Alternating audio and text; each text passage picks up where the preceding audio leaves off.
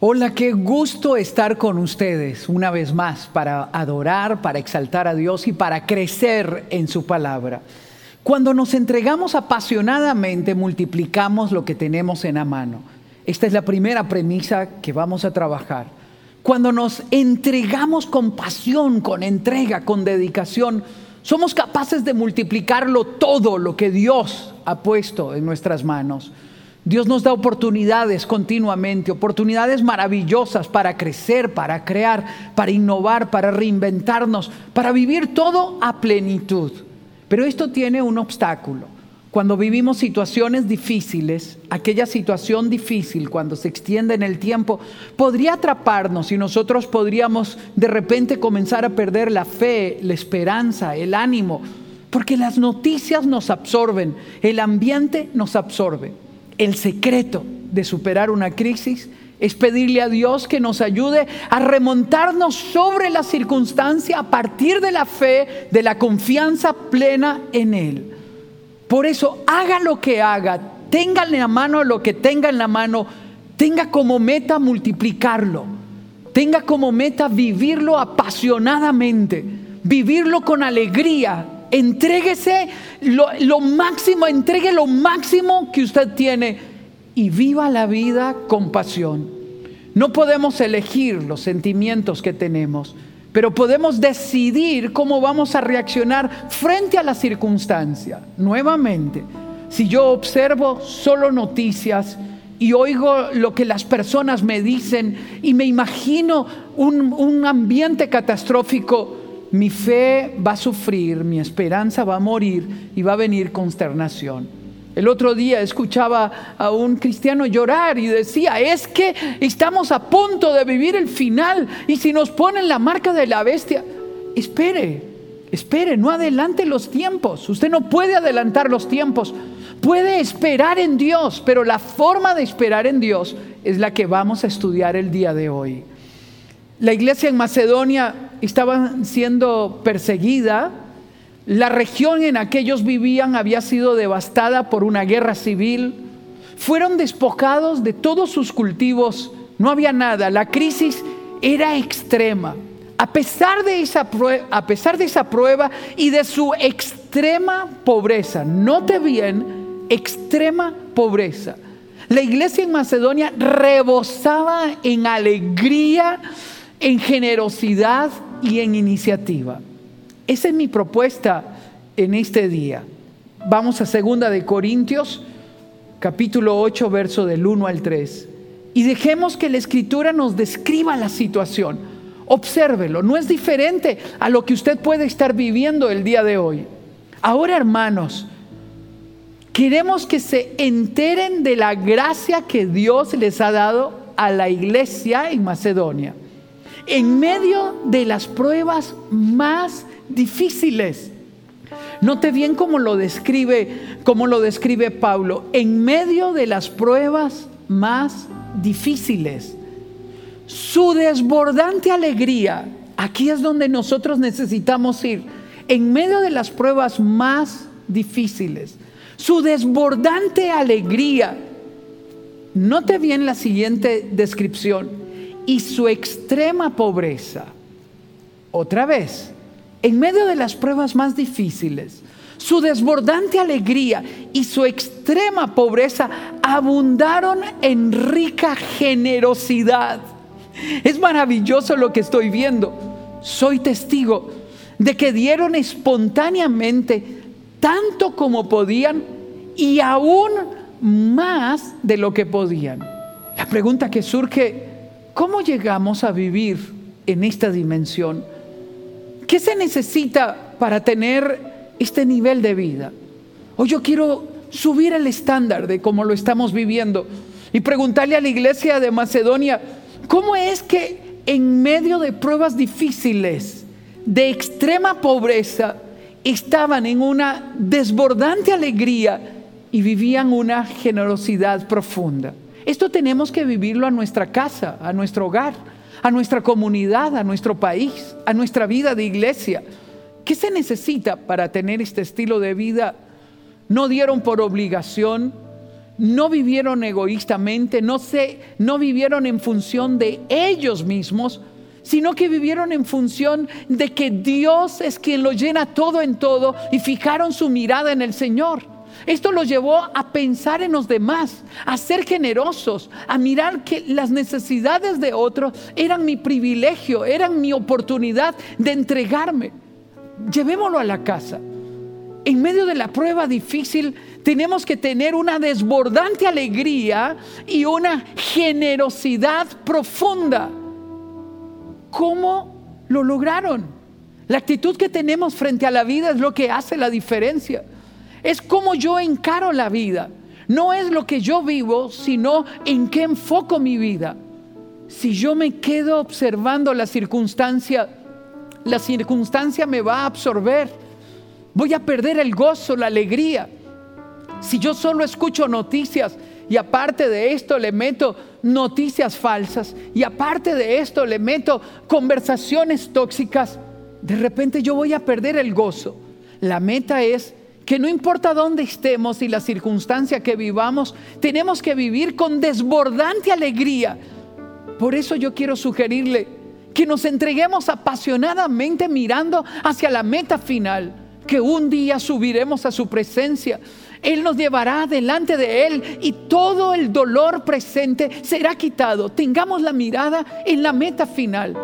La segunda mirada que debemos de tener es que Cristo está cerca de nosotros, está en medio de nosotros, está en la barca con nosotros. Si nos entregamos apasionadamente a lo que hacemos, la alegría vendrá a nuestro corazón. Si fijamos la meta en Jesús, una desbordante alegría vendrá a mi corazón y entonces podré entregarme generosamente, con alegría. Esta alegría tenemos que llevarla a nuestro hogar, a nuestra familia. Esta generosidad tenemos que llevarla a nuestra casa. Este ambiente es el que debe de prevalecer. Es lo que nos hace superar las circunstancias momentáneas y aprovechar al máximo las oportunidades. No se concentren en la necesidad.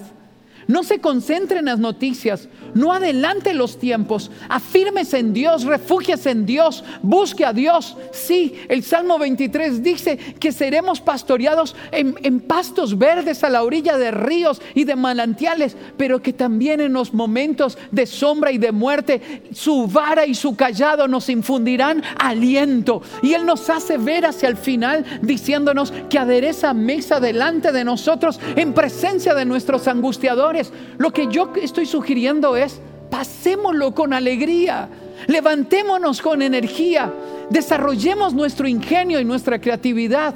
En medio de la pandemia, mi amigo Alcides Gamarra escribió un libro lo hizo en un tiempo récord. Dijo, teníamos que estar encerrados en casa. ¿Cómo aprovecho el tiempo? ¿Cómo lo invierto? Decidió escribir un libro en medio de la pandemia. Lo que estoy sugiriendo es, active los dones, la fuerza y llénese de gozo. Observe cómo nos invita Pablo en Filipenses 4, del 4 al 7, a vivir. ¿Cómo nos invita a vivir? Desde la cárcel Él escribe. Desde un lugar difícil Él escribe desde una crisis extrema, Él escribe. Y entonces nos dice, alégrense siempre en el Señor, alégrense. Insisto, insisto, alégrense. La pregunta es, Pablo, ¿cómo lo logras? ¿Cómo logras alegrarte en medio de la circunstancia, fijando en el lugar correcto la mirada y teniendo la actitud correcta? Por eso Él insiste, alégrense, nos está diciendo, es posible. Verso 5, que su amabilidad sea evidente a todos. Cuando yo estoy alegre, soy amable.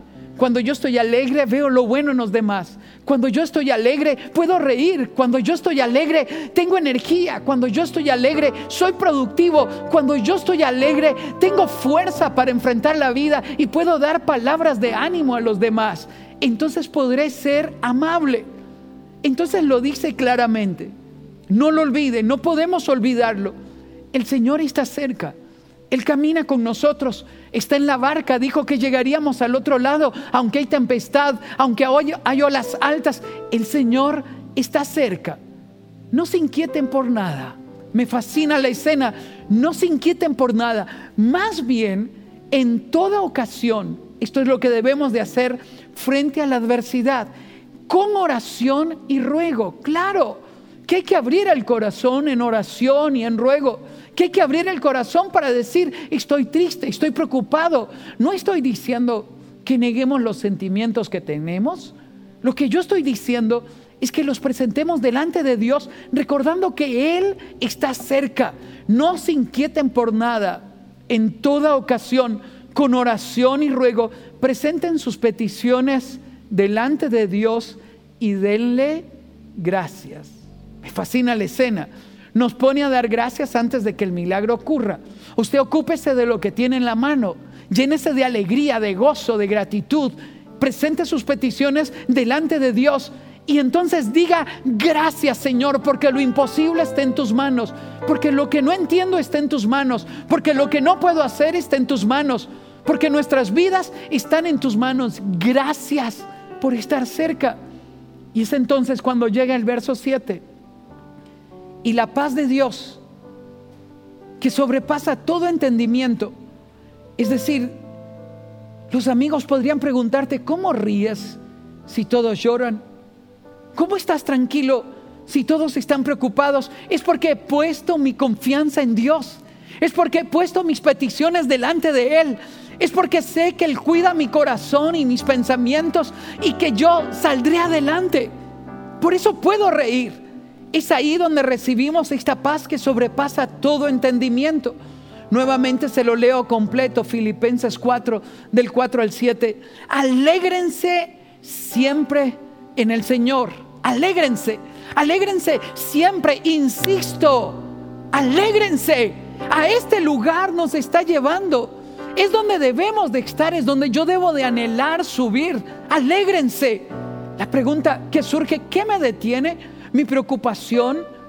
¿Qué pasará? ¿Qué pasará con el trabajo, con las finanzas, con el país, con la pandemia? ¿Qué pasará? Yo no lo sé. Dice, pero frente a eso, presenten sus peticiones delante de Dios y denle gracias porque Él está cerca. Él está al control. Ni una hoja cae sin que Él lo autorice. Él es el que viste las flores del campo y alimenta los pájaros del, del campo. ¿Cuánto no más tendrá cuidado de ustedes y de mí que somos sus hijos? Entonces una paz que sobrepasa todo entendimiento es lo que va a tomar nuestro corazón y podremos reír mientras otros lloran, podremos consolar, podremos animar, podremos fortalecer. Es posible si recorremos el camino correctamente. No se inquieten por nada, presenten sus peticiones en oración y de una vez denle gracias. Porque el Dios de los milagros, el Dios de lo imposible, está aquí. Él está aquí. Y Él lo está haciendo. Dios está cerca, más cerca de lo que podemos imaginar. En estos días un amigo en Colorado me decía, iba con mis hijos de un lugar a otro, necesitaba llegar, arranqué el auto, mas el auto no encendió. Llamé a un amigo, me dijo, no sé qué pasa, espera ahí. Yo me tuve que quedar, pero volví a arrancar el auto y no encendió. Tuve que quedarme ahí. Al día siguiente, cuando llegué al destino, me llevaron, yo me pregunté por qué mi auto no arrancó. Volví a llamar a otro amigo y dijo, ¿sabes qué? Prueba nuevamente. Y yo volví a arrancar el auto y ahora arrancó. Y yo dije, qué extraño, voy a llevarlo a revisar. La pregunta es, ¿por qué no arrancó? Y me dijo, Sixto, si yo hubiese venido de donde estaba a donde iba, una tormenta catastrófica me hubiese tomado en mi camino con mis hijos. Y yo no lo sabía. Por eso el auto no arrancó. Cuando yo veo eso, yo entiendo que Dios está cerca, más cerca de lo que usted puede imaginar. Tiene el control de las circunstancias más allá de lo que usted puede ver. Por eso yo tengo que estar alegre no significa que es fácil, no significa que no haya inquietud. Lo que me está invitando a subir es a subir a un nivel de confianza, de absoluta confianza. Y es entonces donde la paz de Cristo va a gobernar nuestros corazones y nuestros pensamientos. nuevamente observe cómo lo dice 2 de Corintios 4, 16 al 18. Por tanto, no nos desanimamos. Al, al contrario, aunque por fuera nos vamos desgastando, por dentro nos vamos renovando día tras día. ¿Por qué? Porque alimento mi corazón con fe, con alabanza, con oración. Porque me uno en oración con los demás. Porque busco la presencia de Dios. Porque dejo que su paz inunde mi corazón. Porque dejo que el que está cerca renueve mis fuerzas. Por eso es que puedo vivirlo. Por dentro me renuevo día a día. ¿Quién lo hace? Usted. Usted tiene que elegir, yo tengo que elegir, pues los sufrimientos ligeros y efímeros que ahora padecemos producen una gloria eterna que vale muchísimo más que todo sufrimiento. ¿Por qué? Porque nuestras vidas están en sus manos. Así que no nos afligimos. Oiga bien, así que no nos afligimos en lo visible no nos fijamos en lo visible, no, no nos concentramos en atender lo visible. Así que no nos, no nos, no fijamos nuestra mirada en lo visible, sino en lo invisible, ya que lo que se ve es pasajero, mientras lo que no se ve es eterno. La pregunta que surge es, ¿en dónde he fijado mi mirada? ¿A quién escucho? ¿Qué mensaje está nutriendo mi vida? ¿Quién está determinando mi estado de ánimo? Usted tiene que elegir. Sí está bien estar informado, pero ahora me toca venir a la palabra, orar, alabar, exaltar a Dios para fijar mi mirada en el invisible, en aquel que todo lo puede, que todo lo llena, que tiene control y que está cerca. El segundo elemento que yo quiero abordar es que en medio de cualquier circunstancia Dios nos ha dado dones, oportunidades para multiplicarlo. Los dones que Dios nos ha dado son para ser multiplicado. Es decir, en medio de esta circunstancia difícil, en medio de una pandemia, yo tengo dones, oportunidades, talento. ¿Qué voy a hacer con él? Observe lo que dice Juan 15, 5. Yo soy la vid y ustedes las ramas. El que permanece en mí, este es el secreto, el que permanece en mí como yo en él, dará mucho fruto. Separados de mí, no pueden ustedes hacer nada. Eso es lo que pasa. Yo tengo que entender, mi fuerza se nutre cuando estoy cerca de Él, mi energía crece cuando estoy en Él, mi fe crece cuando estoy en Él, el entusiasmo crece, la actitud cambia, veo oportunidades. Esto es lo que yo debo de hacer. ¿Qué debo de hacer con lo que tengo en la mano? Observe lo que dice Primera de Pedro 4, 10 y 11. Dios mío, estoy emocionado. Muy emocionado y espero que usted también. Observe lo que dice. Cada uno ponga al servicio de los demás el don que haya recibido. Esto que yo tengo, lo que hizo la iglesia de Macedonia, administrando fielmente la gracia de Dios en sus diversas formas. El que habla, observe la pasión que nos invita a poner. El que habla, háblelo como quien expresa las palabras mismas de Dios. Cuando usted habla en casa, en el trabajo, donde quiera que esté, hable como quien expresa las palabras mismas de Dios, con una pasión que sobrepasa circunstancias. El que presta algún servicio, no lo haga aburrido, no lo haga que pereza, no lo haga otro día más. No, el que presta algún servicio, hágalo como quien tiene el poder de Dios hágalo como quien tiene el poder de Dios. Así Dios será en todo alabado por medio de Jesucristo. Ponga al servicio de los demás lo que tiene. Si usted se encierra en su micromundo, mirando lo que no tiene o lo que antes tenía, se va a deprimir. Si usted se cierra en su micromundo, teniendo culpa del pasado, se va a deprimir. Si usted se encierra en su egocentrismo, pensando en lo que quisiera hacer y no puede hacer, se va a deprimir. ¿Qué tenemos que hacer? Ponga al servicio de los demás lo que tiene en la mano. Sirva apasionadamente. ponga, siéntase instrumento útil en las manos de Dios. Sienta que lo que Dios le ha dado es para ser multiplicado. Dios crea oportunidades. A nosotros nos toca aprovecharlas. Esto es vivir con excelencia.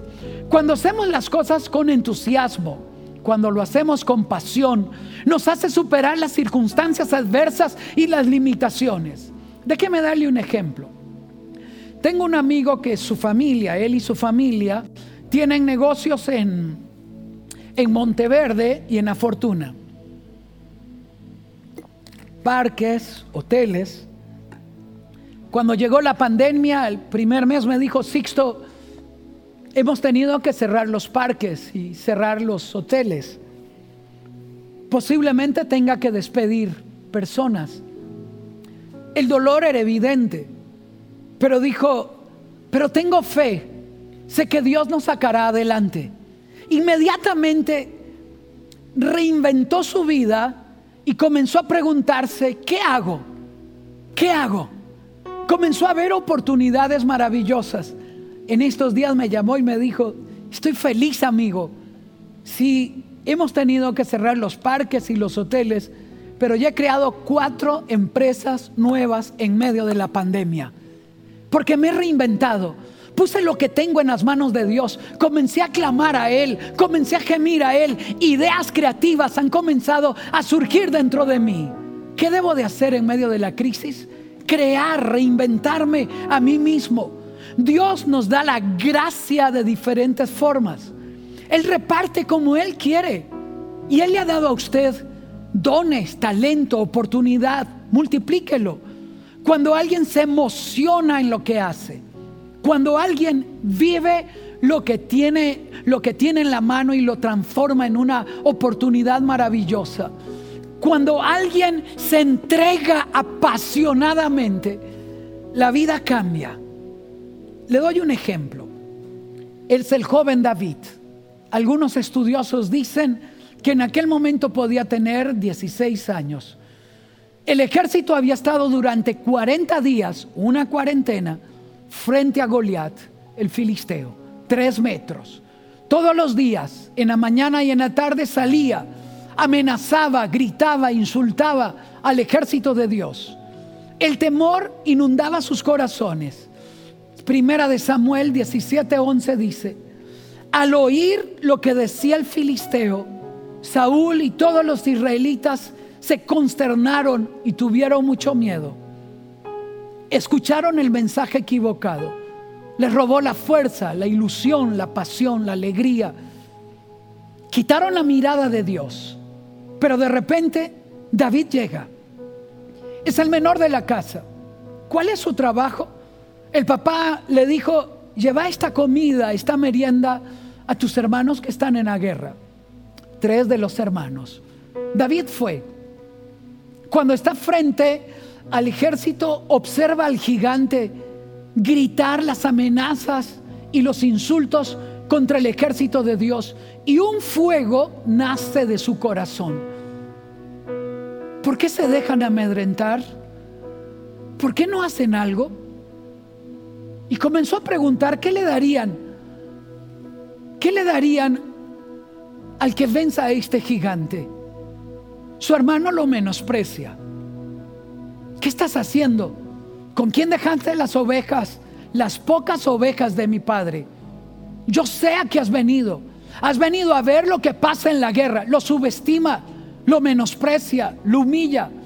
Pero David dice, ¿qué hice yo ahora? Y se separa de su hermano. Alguien le lleva la noticia al rey. El rey lo llama. Observa la escena. Y de repente el rey le dice, ¿y tú quién eres? David le respondió, a mí me toca cuidar el rebaño de mi padre. Estoy leyendo primera de Samuel 17, 34 al 37. A mí me toca cuidar el rebaño de mi padre. Cuando un león o un oso viene y se lleva una oveja del rebaño, yo lo persigo y lo golpeo hasta que, la, hasta que suelte la presa. Y si el animal me ataca, lo agarro con por la melena y lo sigo golpeando hasta matarlo. Si este siervo de su majestad ha matado leones y osos, lo mismo puede hacer con este filisteo pagano, porque está desafiando al ejército del Dios viviente. El Señor que me libró de las garras del león y del oso, también me librará del poder de este filisteo. Aleluya. Tenemos que atrevernos a lo imposible. No nos está pidiendo el Señor que usemos una coraza y una lanza. No sabemos usarla. Cuando el rey Saúl le quiso poner su coraza, le quiso dar su espada, David se trabó. David dijo, no puedo caminar. Fue a la orilla del río, tomó cinco piedras pequeñas, lisas, sacó su onda y corrió como lo que era. En medio de la crisis no tienes que ser quien no eres. En medio de la crisis tiene que ser tú la esencia de lo que Dios dice que tú eres. Ve con tu ejército, ve con tu espada, ve con tu onda, ve con tu piedra, con lo que tienes en tu mano y ataca al enemigo en el nombre de Jehová, Dios de los ejércitos. Tienes que atreverte a lo imposible. Dios nos ha preparado para este momento. Dios no, no, nos, no, nos, no nos tiene por qué tomar de sorpresa. Dios, el Señor de los tiempos, está cerca de nosotros. Él tiene el control. Escuche a Dios, no a los que le critican. Escuche a Dios, no a los que le menosprecian. Escuche a Dios antes que a las personas que le roban la fe. Hoy nos toca multiplicar lo que tenemos en la mano. Déjeme llevarlo a una dimensión más alta. La parábola de los talentos. Observe la esencia de la parábola de los talentos. A cada uno le ha sido dado conforme a su capacidad. Lo que está diciendo es que nunca nos dará una prueba que no podamos soportar. Y juntamente con adversidad nos dará la fuerza y la fe necesaria para salir adelante.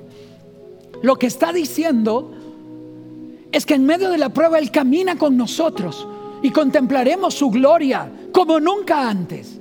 Pero observe la parábola de los talentos, que me parece describir muy bien la situación. El día de hoy, Mateo 25, 14 al 29. Porque el reino de los cielos, de los cielos, será semejante a un hombre que, al emprender un viaje largo, yo creí que la cuarentena duraría dos semanas, tres semanas, ¿Cuánto durará? Yo no lo sé. ¿Cuánto se ha extendido? Yo no lo sé. El mismo viaje del que habla el Señor. El Señor llama a sus siervos y les entrega sus bienes. A uno le dio cinco mil monedas, a otro dos mil y al otro mil. A cada uno conforme a su capacidad. No nos ha dado nada que no podamos administrar. No nos meterá en ninguna circunstancia que no podamos sobrepasar. Porque Él está con nosotros. Inmediatamente el que había recibido cinco mil monedas fue, negoció con ellas y ganó cinco mil más. De la misma manera, el que había recibido dos mil ganó también otras dos mil. Pero el que había recibido mil fue, cavó en la tierra y lo escondió. Después de mucho tiempo, vino el Señor de aquellos siervos y arregló cuenta con ellos. Escúcheme. Un día volverá, pasará la pandemia. El Señor volverá y nos preguntará qué hicimos. ¿Qué hicimos con los dones, los talentos, la inteligencia, la oportunidad que teníamos? ¿Qué hicimos? Cuando se presentó el que había recibido cinco mil, trajo otros cinco mil monedas y dijo el Señor, me al Señor, me entregaste cinco mil monedas, he ganado otras cinco mil. Su Señor le dijo, bien, buen siervo y fiel sobre poco fuiste fiel, sobre mucho te pondré. Entra en el gozo de tu Señor. Y cuando se presentó el que había recibido dos mil monedas, dijo, Señor, me entregaste dos mil monedas, he aquí ganado otras dos mil. Su Señor le dijo, bien, buen siervo y fiel. Sobre poco has sido fiel, sobre mucho te pondré. Entra en el gozo de tu Señor. Pero observe lo que pasó con el que había recibido mil. Pero cuando se presentó el que había recibido mil monedas, dijo, Señor, yo te conozco, que eres un hombre duro, que cosechas donde no sembraste y recoges donde no esparciste. Y tuve miedo. Y fui y escondí tus monedas en la tierra. Aquí tienes lo que es tuyo. Observe lo que el Señor le dice. Siervo malo y perezoso. Esta es la diferencia. Siervo malo y perezoso. Sabías que cosecho donde no sembré y recojo donde no esparcí. ¡Wow! Por lo tanto, debías haber entregado mi dinero a los banqueros y al venir yo, habría recibido lo que es mío con los intereses. Déjeme resumir algunas lecciones. Número uno, a cada uno nos ha sido entregado una capacidad, unos dones, unos talentos para que nosotros los administremos y lo multipliquemos. En este momento lo que tenemos tiene que ser multiplicado. Sus talentos, sus oportunidades tienen que ser multiplicadas. Mi amigo Aldo, que vende zapatos, vive en Guatemala. El otro día que hablamos, al empezar la cuarentena, a la crisis, me dijo, Sixto, he paralizado las tiendas, las fábricas. ¿Qué hiciste? Bueno, importé mascarillas. Ya importé algunos contenedores de mascarillas. Me adelanté a los gobiernos. Se llama ingenio, creatividad. ¿De dónde viene? ¿De dónde viene? Viene de que puse mi refugio en Dios, de que me alegré en Él, de que aproveché la oportunidad, de que invertí los dones y talentos que tengo. Multiplíquelos. No es para quedarse dormido, no es para ver tele, no es para quedarse viendo películas o navegando en internet. No. Lo que Dios te ha dado es para ser multiplicado. El trabajo, la dedicación y la perseverancia tienen su recompensa. Mi amigo Alcides Gamarra a los 15 años entra a trabajar. Su pobreza era extrema. Ni siquiera tenía para jugar fútbol. Era bueno, dijo él, a los 15 años en el fútbol. Lo estoy leyendo en su nuevo libro. Extraordinario. Entré a un lugar donde venden repuestos de autos. Entré a limpiar, a asear. Y dijo, mi orgullo era limpiar el servicio sanitario y que aquel lugar que había estado sucio en extremo, cuando la gente saliera dijera, ¿quién lo limpió? Y que todos dijeran, Gamarra lo hizo. Así comenzó la pasión en medio de su pobreza. Dijo, y un día, mientras limpiaba lleno de polvo, pude observar aquella empresa. Los vendedores, los clientes, entrar, los muchachos ir a recoger los repuestos. Yo estaba limpiando en la parte de arriba y dijo, un día yo tendré una empresa como esta. Un día, un día. Comenzó a soñar, a entregarse con pasión, con entrega, desde la limpieza, desde el aseo, donde nadie lo ve, donde nadie lo reconoce, donde nadie lo observa aprendió todo lo que podía aprender y en su libro acaba de fundar en medio de la pandemia la empresa número 7. Acaba de alcanzar el nivel de ventas que tenía antes de empezar la pandemia, porque dijo, no me quedaré callado, ocuparé mi tiempo y activaré mis fuerzas para multiplicar lo que Dios me ha dado. En el nombre de Jesús, no se quede quieto Invierta sus dones, su talento, su inteligencia. Inviértalo todo en el Señor. ¿Por qué? Porque el entusiasmo, la pasión, la entrega multiplica lo que Dios ha puesto en tu mano. Cuando los viajes se cancelaron, es mi trabajo. Dos y tres veces al mes tengo que viajar a dar conferencias. Todos los viajes se cancelaron. Todas las conferencias en el país se cancelaron. Mi equipo me pregunta qué hacemos. Nada servir, servir, servir. Pero ¿cómo? Por internet. Vamos a, servir a quien nos llame. Vamos a servir a quien nos busque. Vamos a estar en la línea de batalla. Porque cuando se necesite un soldado, vamos a estar ahí. Dios ha multiplicado todo. Lo ha multiplicado.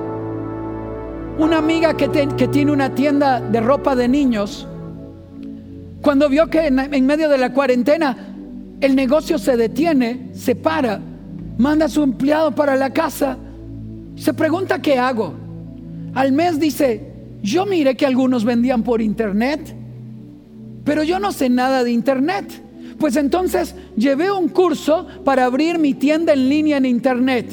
¿Sabe que me contó recientemente que está vendiendo más de lo que vendía antes en su tienda física antes de la pandemia? ¿Sabe por qué? Porque no se acobardó, no se cayó, activó los dones que Dios le ha dado en medio de la crisis. Active su inteligencia.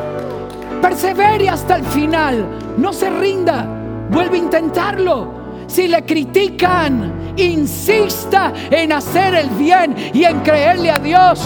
Si le critican como Eliab a David, usted diga que he hecho yo, mas levántese en el nombre de Jehová y combata a su gigante. Lo que Dios le ha dado solo tiene un destino, según Juan 15 y la parábola de los talentos, multiplicarse. Ahora nos toca multiplicarlo. La pregunta que surge es, ¿qué nos detiene? Mateo 25, 25 dice, como tuve miedo, fui y escondí mis mil monedas en la tierra. Eso nos detiene, el miedo. El miedo a equivocarnos. El miedo por los complejos. El temor a la crítica. El conformismo, la pereza, la mediocridad, la indiferencia la falta de una causa que me inspire. Yo quiero animarlo. Igual que Nehemías. Nehemías estaba en palacio, comía comida real, vestida, comida, eh, vestido de la realeza. Pero cuando oyó la noticia de que Jerusalén estaba destruido y los muros caídos, su corazón se compungió y se ofreció como instrumento útil en la mano, preguntándole a Dios, ¿qué hago? Y lo dejó todo para ir a reconstruir un muro lo dejó todo para ir a vivir situaciones adversas, pero ¿sabe qué? Pasó a la historia, porque en lugar de quedarse indiferente y dormido, puso lo que tenía en las manos en las manos de Dios y Dios lo, lo multiplicó, Dios lo honró, Dios bendijo la actitud de Nehemías. Quien es creado con temor ve limitaciones, quien es creado con esperanza ve oportunidades. Ha llegado el tiempo de vivir como personas de fe, de esperanza, como la iglesia de, la, iglesia de Macedonia, en extrema pobreza, en circunstancias adversas, pero con sumo gozo y una generosidad desbordante. En medio de lo difícil, como lo dice el Salmo 34:4, busqué al Señor y Él me respondió y me libró de todos mis temores. Comencemos por ahí. Cambie de actitud. Cambie de quién alimenta su, su estado de ánimo. Busque a Dios como nunca antes. Dios nos ha puesto en una tierra próspera. Nos ha dado fuerza, inteligencia, fe. Mi amigo Walter, de origen alemán, su familia venía de Brasil. Entraron por un río a un lugar hermoso en Paraguay, una montaña. Dijo, cuando yo era niño, y miraba los trailers pasar, me dije a mí mismo, un día tendré una empresa de trailers. Hoy dirige las empresas de la familia. No solamente tiene muchos trailers, tiene muchas empresas, tiene, ha multiplicado todo lo que Dios ha puesto en su mano en medio de crisis adversas. El otro día que cenaba con ellos, su esposa me decía, y eso que solo ve el 20%. ¡Wow! ¿Cómo? Dice, sí, él no ve casi, solo ve un 20%. Y yo me pregunté, ¿cómo lo, ¿cómo lo multiplicó? Porque supuso su confianza en Dios y sus sueños. Las limitaciones nunca los detuvo nadie. Sus sueños los alimentó Dios. Cuando tenga un sueño, este tiene un destino, convertirse en realidad. Déjeme terminar con dos ejemplos. Thomas Alva Edison, quien era amante de la literatura, acabó montando una imprenta para publicar el periódico que él vendía. ¿Se da cuenta? Si nadie le cree a usted, ponga su propia imprenta. Con la misma creatividad inventó muchos aparatos. El más famoso fue la bombilla eléctrica. Aunque algunos, aunque tuvo que ensayar más de dos mil veces, tuvo que experimentar, fracasar, se le camó su taller dos veces. Posiblemente muchos les decían que desistiera. Cuando él obtuvo el producto de ver la luz incandescente, un periodista le preguntó si no se sentía fracasado después de tantos intentos fallidos. Thomas Alva Edison dijo, no fracasé ni una vez, simplemente fue un proceso de dos mil pasos. He venido a decirte, ¿qué ocurriría si usted se vence, se rinde en el paso anterior de encontrar el éxito? He venido a decirte, no te rindas, persevera hasta el final. He venido a decirte, tienes que llegar al proceso número 2000 para ver la gloria de Dios. No te rindas en el nombre de Jesús, no te rindas. Porque cuando es oscuro, Dios se, ve, se glorifica. Cuando las olas están altas, Dios aparece caminando en el mar. Cuando no hay pan, Él multiplica el pan y los peces. No te rindas. Y déjame ir al último ejemplo. Búsquelo en internet. Su nombre, Nicolo Paganini. Un tenaz y luchador violinista. Su instrumento daba melodías maravillosas, aunque algunos decían que era un poco medio extraño. Era tan bueno que las entradas a sus conciertos se agotaban rápidamente. Una noche, el auditorio estaba lleno. El concierto comenzó. Paganini despertó la ilusión. Los aplausos llenaron el auditorio. La orquesta le acompañaba majestuosamente.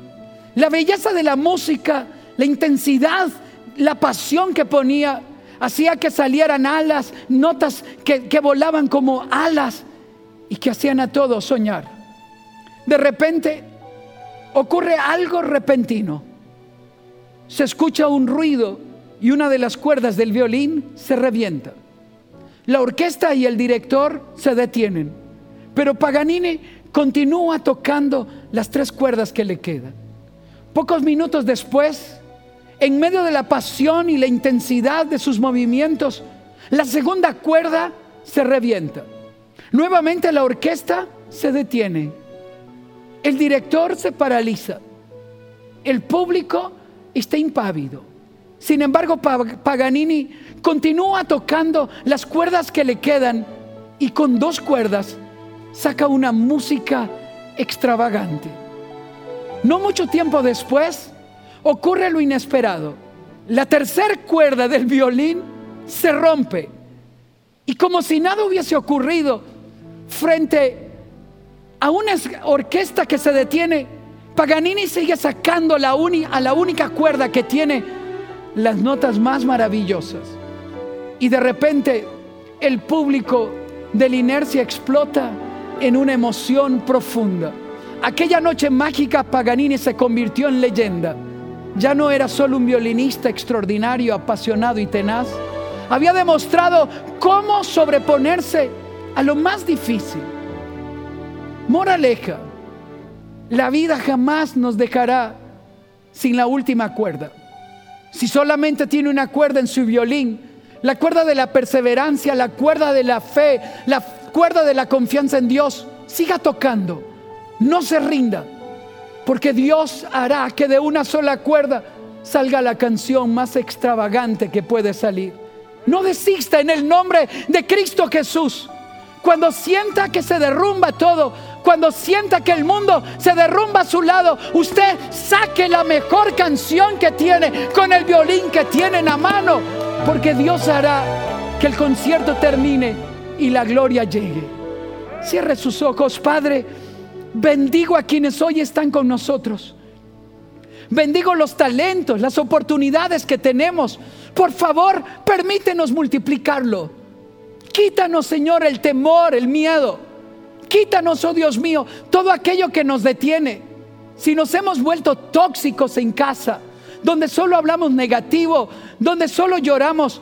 Alimenta nuestra fe, nuestra esperanza. Haznos reír de alegría, de emoción, como la iglesia en Macedonia. Ayúdanos a entregarnos unos a otros con fe, con amor, con pasión. Ayúdanos a superar las limitaciones con fe, con pasión, con entrega. Porque cuando lo ponemos en tus manos, todo se multiplica. Ponemos nuestros talentos en tus manos y decidimos servirte, Señor, como si habláramos tus palabras y como si el mismo poder tuyo estuviera en todo lo que hacemos. Danos pasión en lo que hacemos. Ayúdanos a entregarnos, Señor, apasionadamente en lo que hacemos. Ayúdanos a nunca rendirnos, porque sabemos que tú tienes, Señor, lo mejor para nosotros en el futuro, que no vamos solos. Gracias por estar cerca, por no dejarnos desfallecer y por permitirnos ver tu gloria. En el nombre de Jesús. Amén. Te bendigo en el nombre de Jesús. Dios te ha puesto en el momento oportuno, con los dones oportunos, solo con un propósito, para multiplicarse. Un abrazo a la distancia. Que Dios te bendiga. Muchas gracias por acompañarnos el día de hoy. Si quieres más información sobre la COMU, puedes buscarnos en redes sociales como Comunidad Paz o bien ingresar a nuestra página web paz.cr.